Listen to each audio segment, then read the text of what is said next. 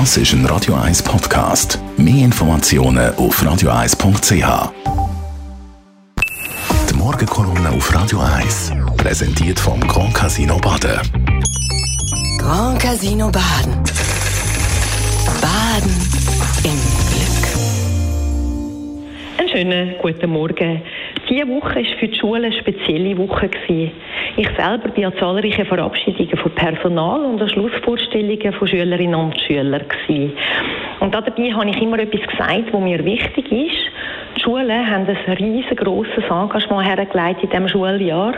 Alle haben unermüdlich daran geschafft, dass wir in diesem speziellen Jahr haben den Betrieb aufrechterhalten und den Kindern das geben, was sie brauchen. Und auch die Schülerinnen und Schüler haben es gut gemacht. Mit stoischer Ruhe haben sie Masken getragen, sich an die Massnahmen gehalten und die Situation hingenommen. Sie haben akzeptiert, dass sie vieles nicht haben können machen, was sie sonst eigentlich hätten können machen, wie Lagerklassen, Reisen, Theater, Chor, Sportveranstaltungen. Und in der Schweiz sind ja die Schulen im Gegensatz zum Ausland nur einmal im ersten Lockdown geschlossen und sonst immer offen. Wie viel Aufwand dahinter steckt, dass man das so können in unserem Land, das sieht man von außen wahrscheinlich nicht.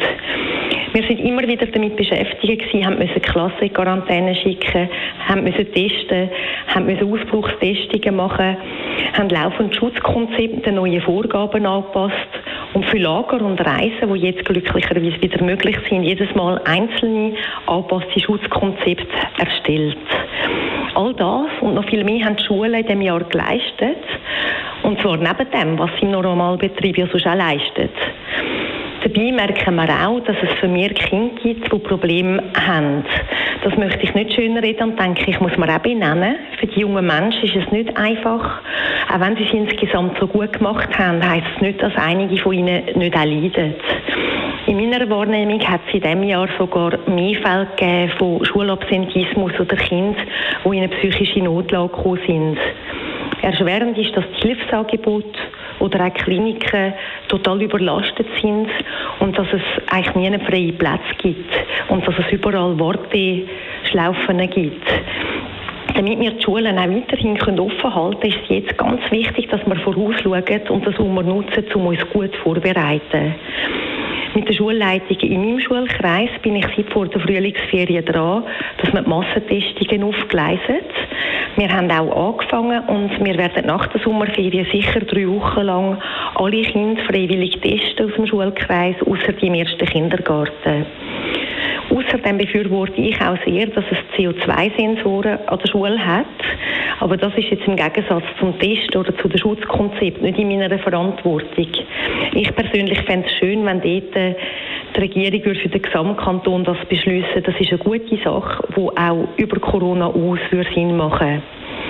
Wir schauen auf ein intensives Schuljahr unter speziellen Bedingungen zurück, in dem alle Beteiligten alles gegeben haben, dass die Schule hat können so stattfinden Und ich verabschiede mich in Kolumne Sommerpause mit einem riesigen Dankeschön an all die Beteiligten.